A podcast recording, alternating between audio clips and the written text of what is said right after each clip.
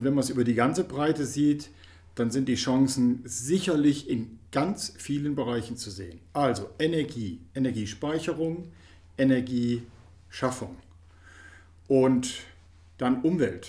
Viele Chancen sind in der Aufreinigung von Luft, Wasser und Erde, Bodenverunreinigungen. Gerade aus der Sicht des Toxikologen sehe ich eine ganze Reihe von Chancen durch die Nanotechnologie. Also das geht einmal daraus, dass wir giftigere Stoffe durch ungiftigere Varianten ersetzen können, also Substitute haben. Das ist auf jeden Fall ein ganz wichtiger Punkt. Was ich eben auch schon angesprochen habe, sind Umweltschutzmaßnahmen, das heißt Reinigung von Luft, Reinigung von Wasser und Reinigung von Boden.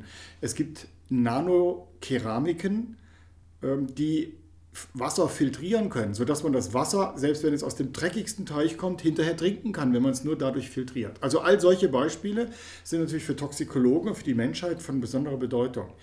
Ähm, dann gibt es schon aktuell die ersten Hinweise darauf, dass die Nanotechnologie schon geholfen hat, nämlich Sonnenschutzmittel, in denen physikalische Nano Blocker, UV-Blocker enthalten sind, sorgen schon jetzt dafür, dass organische Stoffe, die da früher drin waren, ersetzt worden sind und der Eintrag in die Gewässer reduziert werden konnte. Also da haben wir schon einen definitiv positiven Beitrag. Eine Technologie, die einem gewissen Hype unterliegt, wie wir sie jetzt Augenblick für die Nanotechnologien haben, wird immer ein wenig überbewertet.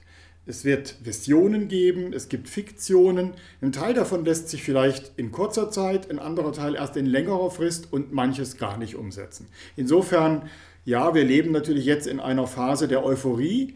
Nanotechnologien werden dazu beitragen, dass wir viele Probleme lösen können. Es wird sicherlich eine ganze Reihe davon umsetzbar sein, aber auch mit großer Sicherheit nicht alles. Also wir werden Dinge haben, die immer Vision bleiben. Aber das führt natürlich dazu, wir kennen es aus der Science Fiction, wir haben diese Ideen in unseren Köpfen und wir arbeiten daran, sie vielleicht doch eines Tages umsetzen zu können.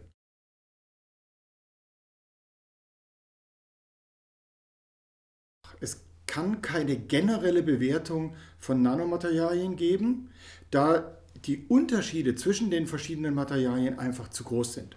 Wir müssen das ungefähr so sehen wie die Toxikologie von normalen organischen Chemikalien. Auch da gibt es ganz große Unterschiede, ob wir jetzt DDT nehmen oder ob wir Zucker nehmen. Völlige Unterschiede zwischen zwei Varianten, die gleich groß sind, aber völlig unterschiedlich aufgebaut sind. Und genauso wird es bei den Nanomaterialien sein. Wenn wir jetzt eine, auf der Stufe der Nanopartikel, die bereits im Handel sind, auf dem Markt sind, diese bewerten sollten, dann kann man schon sagen, äh, dass die meisten Materialien, die jetzt im Gebrauch sind, unkritisch sind. Vor allen Dingen in den Mengen, in denen sie verwendet werden. Und hier muss man einfach Paracelsus heranziehen. Es gibt nichts, was ohne Gift ist. Es macht allein die Dosis, dass etwas ein Gift wird. Und von daher gesehen müssen wir sehen, welche Materialien könnten unter Umständen im Organismus, in der Umwelt, im Körper hohe Konzentrationen erreichen. Und da gibt es eben noch keine. Es gibt keine Materialien, die zu wirklich großen, besorgniserregenden Konzentrationen im Körper äh, sich anreichern könnten. Das kann in der Zukunft anders werden, wenn es einen Anstieg gibt in der Nutzung dieser Materialien und wenn es noch mehr Produkte gibt, in denen diese Materialien drin sind. In der Vergangenheit haben wir sehr viele Fehler gemacht, dass wir zuerst Technologie entwickelt haben, Produkte benutzt haben, in die Umwelt eingebracht haben und dann uns erst Gedanken dazu gemacht haben, was könnten denn die möglichen Nebenwirkungen sein. Dann sind wir immer zu spät gekommen. Wir Toxikologen waren immer 20 Jahre zu spät. Das ist bei der Nanotechnologie zum Glück nicht so. Wir haben rechtzeitig angefangen, während der Produktion, schon als sie noch in der Forschung waren, schon darauf hinzuweisen, hier muss was gemacht werden, hier sind große Chancen. Das heißt, wir haben damit zu rechnen, dass große Mengen produziert werden, wir Menschen, aber auch die Umwelt damit exponiert wird. Das heißt, wir sollten frühzeitig anfangen mit Risikoforschung.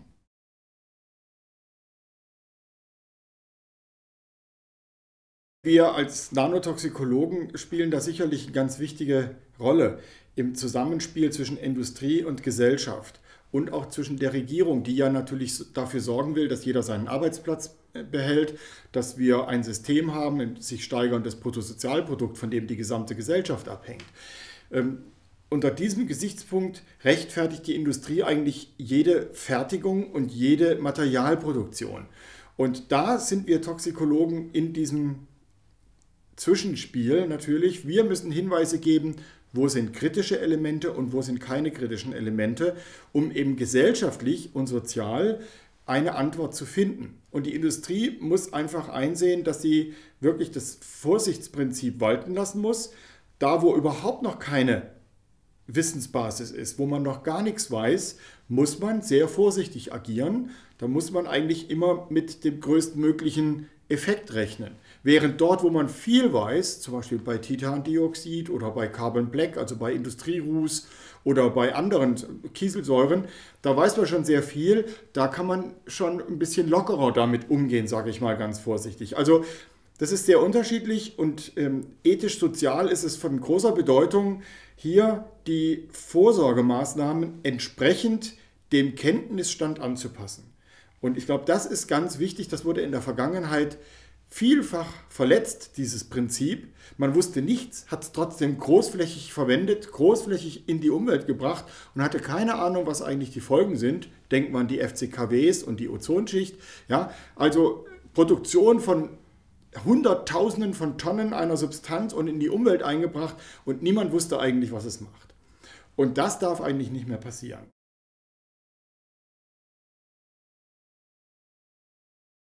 Zum einen wünschenswert sind vermehrt Diskussionen, um einfach mit der Öffentlichkeit zu interagieren und klarzumachen, welchen Nutzen haben wir. Alle gemeinsam. Nicht nur die Industrie, weil sie jetzt neue Produkte verkaufen kann und mehr Gewinn machen kann, sondern auch, welchen Nutzen hat die Bevölkerung, weil Nanotechnologie jetzt dazu führt, dass wir Energie besser verwerten können, dass wir Ressourcen besser verwerten können, dass die Umwelt sauberer wird. Die Industrie hat verschiedene Fehler gemacht in der Vergangenheit und sie sollten einfach daraus lernen. Und das bedeutet nicht den Kopf in den Sand stecken, nicht sagen, nein, nein, wir reden darüber nicht, sondern offen, auch mit möglichen Nebeneffekten, offen darüber diskutieren. Der Verbraucher ist bereit, wenn er den Nutzen, den starken Nutzen sieht, ist er bereit, ein gewisses Risiko in Kauf zu nehmen. Das haben wir bei anderen Technologien auch gesehen. Er, ist, er fährt Auto. Wir haben 4000 Tote im Jahr, die durch das Auto nur direkt bei Unfällen äh, passieren. Und der Verbraucher akzeptiert es trotzdem, das Produktauto. Also wir haben Risiken im Alltag, die wir akzeptieren. Aber es muss einsehbar sein, dass der Vorteil überwiegt. Das nächste ist, ja, die besondere Rolle, die besondere Bedeutung, die Nanopartikel haben, denen muss man auch Rechnung tragen. Das heißt, wir müssen die bestehenden Gesetzgebungen und Richtlinien anpassen. Ich finde nicht, dass wir ein eigenes Nanotechnologiegesetz brauchen. Das ist nicht notwendig. Denn Nanomaterialien sind nichts anderes als Chemikalien. Sie fallen schon jetzt unter das Chemikaliengesetz, unter die Lebensmittelverordnung, unter die Bedarfsgegenständeverordnung, unter die Kosmetikverordnung. Das heißt, sie sind schon voll integriert. Aber man muss trotzdem den speziellen Reaktionen, dem speziellen Verhalten von Nanopartikeln Rechnung tragen. Sprich, wir müssen in diesen Richtlinien und Gesetzen noch eigene, auf die Nanopartikel bezogene Richtlinien haben. Da beißt die Maus keinen Faden ab. Und wir brauchen auch eigene Grenzwerte. Wir brauchen am Arbeitsplatz eigene Grenzwerte. Wir brauchen in der Umwelt eigene Grenzwerte.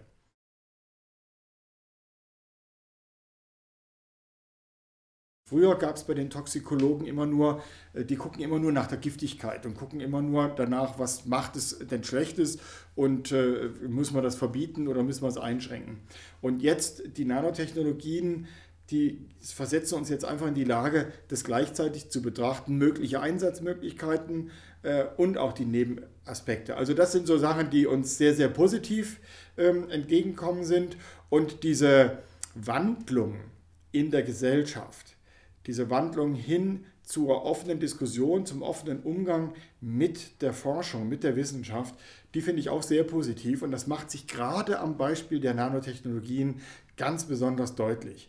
Äh, wir haben hier sehr viele Führungen von Schulklassen, von Politikern und von anderen Gruppierungen und da sieht man eigentlich immer wieder dieses Wechselspiel zwischen der Wissenschaft und den dem unbedarften Laien auf diesem Gebiet. Und da ist immer wieder so ein bisschen die Kernfrage, da merkt man die Aufbruchstimmung. Und das ist eigentlich das, was mir am Herzen liegt, dass wir das nicht zerstören, dass wir da gemeinsam dran arbeiten. Das halte ich für die absolut wichtigste Aufgabe, die wir alle gemeinsam haben. Und mit gemeinsam meine ich die Industrie, die Regierungen, die Politiker, die Gesellschaft an sich, die Stakeholder, die Vertreter der gesellschaftlichen Gruppierungen und wir als die Wissenschaftler, die ja auch eine der Gruppierungen sind, diese gemeinsame Aufgabe, das gemeinsam zu nutzen und für die Zukunft auf diesem Planeten Erde zu nutzen, denn das ist ja das, was von dieser Technologie ausgeht, diese Hoffnung, wichtige Probleme, die wir haben, lösen zu können, zumindest zu helfen dabei, sie zu lösen und dann in den nächsten Jahren und Jahrzehnten zu einer Nachhaltigkeit der Technologieentwicklung zu führen. Und das geht, glaube ich, nur von der Nanotechnologie aus. Und das ist das, was mir am, am, wichtigsten erscheint und auch das Wichtigste ist, dass die verschiedenen Disziplinen der Wissenschaft, egal ob es Physik, Chemie, die Toxikologie oder ethisch-soziale äh, Bereiche sind, dass alle Teile der Wissenschaft involviert sind in diese gemeinsame Diskussion. Das war bisher nie so. Und das ist etwas, was sehr spannend ist und das ist das, was mir äh, ganz besonders viel Freude macht und wo ich denke, wo wir auch in eine gemeinsame Zukunft gehen können.